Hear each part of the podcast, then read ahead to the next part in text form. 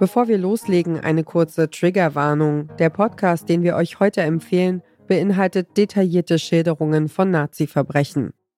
Viele von ihnen sind schon tot und die, die noch leben, sind mittlerweile mehr als 90 oder sogar mehr als 100 Jahre alt. Die letzten Nazis. Vielleicht müssen wir uns ja auch einfach damit abfinden, dass es viel zu spät ist und die alten Täterinnen nicht mehr vor Gericht gehören. Dieser Podcast handelt von Menschen, die sagen, wir müssen diese Prozesse führen, die für Gerechtigkeit kämpfen, auch wenn sie spät kommt. Diese Menschen führen einen Kampf, dessen Ende absehbar ist. Sie bringen Opfer und Täterinnen zusammen, lassen das Leid und das Grauen wieder aufleben. Diese Menschen wollen Recht gesprochen wissen über etwas, das eigentlich kaum zu fassen ist. 2023, also ganze 78 Jahre nach dem Ende des Zweiten Weltkriegs, gibt es in Deutschland noch Prozesse gegen NS-Täterinnen und NS-Täter. Denn manche von ihnen leben noch heute und mussten sich nie für ihre grausamen Taten vor Gericht verantworten. Von diesen Prozessen und dem Kampf um späte Gerechtigkeit erzählt der Podcast Schuld oder die letzten Nazis. Den empfehlen wir euch heute und ihr hört den Podcast-Podcast von Detektor FM.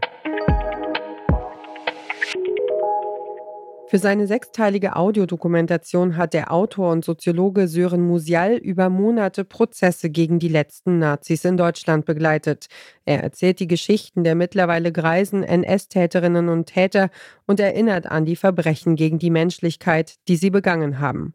Und er lässt Opfer zu Wort kommen, etwa den Holocaust-Überlebenden Eliahu Rosenberg. Er berichtet in einem Gerichtsprozess, wie er im KZ Leichen auf Tragen buxieren und dann zu einem Massengrab schleppen musste.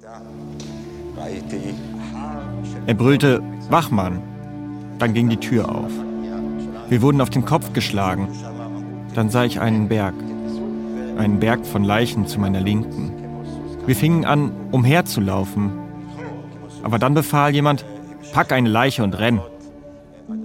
Der Podcast erzählt aber nicht nur von jenen, die selbst Opfer wurden, sondern auch von denen, die oft Nazi-Hunters oder Nazi-Jägerinnen und Jäger genannt werden, also Menschen, die gezielt gegen NS-Täterinnen und NS-Täter ermitteln, nach ihnen suchen und sie vor Gericht bringen. Der Rechtsanwalt Thomas Walter fühlt sich mit dem Begriff Nazi-Jäger nicht wohl. Dabei vertritt er seit vielen Jahren Überlebende und deren Nachkommen in NS-Prozessen. Er ist einer der Protagonisten des Podcasts. Walter war an zig Verfahren beteiligt und hat sich mit tausenden Morden und Geschichten beschäftigt.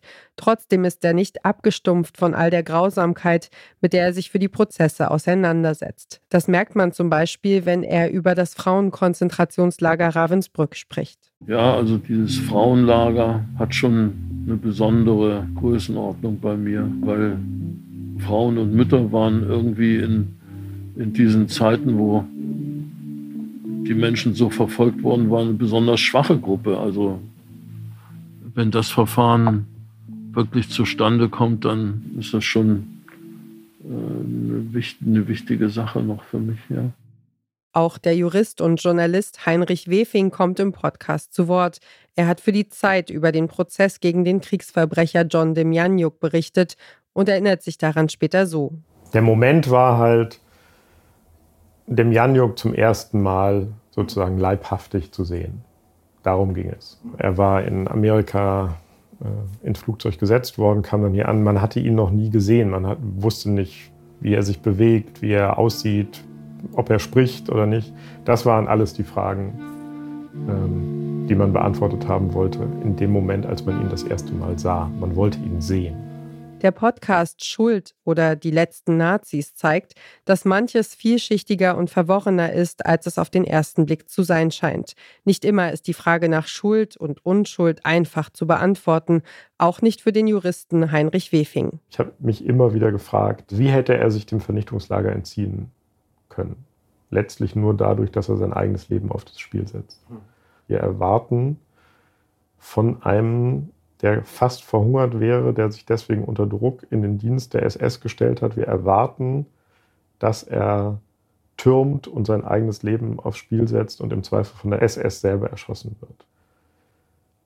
Und ich habe da gar keine abschließende Antwort darauf. Aber die Frage, finde ich, muss man stellen. Der Podcast wirft nicht nur Fragen von Schuld und Unschuld auf, er zeichnet auch nach, wie deutsche Gerichte mit NS-Täterinnen und Tätern umgehen und wie sich die deutsche Justiz im Laufe der Zeit neu orientiert. Denn lange Zeit reichte es in Deutschland nicht aus, jemandem nachweisen zu können, dass er Wachmann in einem KZ war. Für ein Urteil musste man eine konkrete Tat nachweisen können. Das ändert sich mit dem Prozess gegen den SS-Mann John Demjanjuk, der dafür verurteilt wurde, dass er Aufseher in einem Todeslager war. Schuld oder Die letzten Nazis ist ein Audible Original, produziert vom Berliner Podcast-Label Andan, das unter anderem Cui Bono produziert hat. Gesprochen wird der Podcast von der Schauspielerin Lisa Hirdina, zu hören bei Audible und zwar ohne Paywall. Und wer diesen Podcast hört, hat vielleicht auch schon mal von Max Czoleks Begriff Versöhnungstheater gehört. Damit endet die heutige Ausgabe des Podcast Podcasts, unser täglicher Podcast-Tipp hier bei Detektor FM. Wenn euch unsere Podcast-Tipps gefallen, dann folgt uns doch direkt bei Spotify, Apple Podcasts oder Deezer. Da könnt ihr übrigens auch eine Bewertung dalassen, was uns und unserer Arbeit sehr hilft.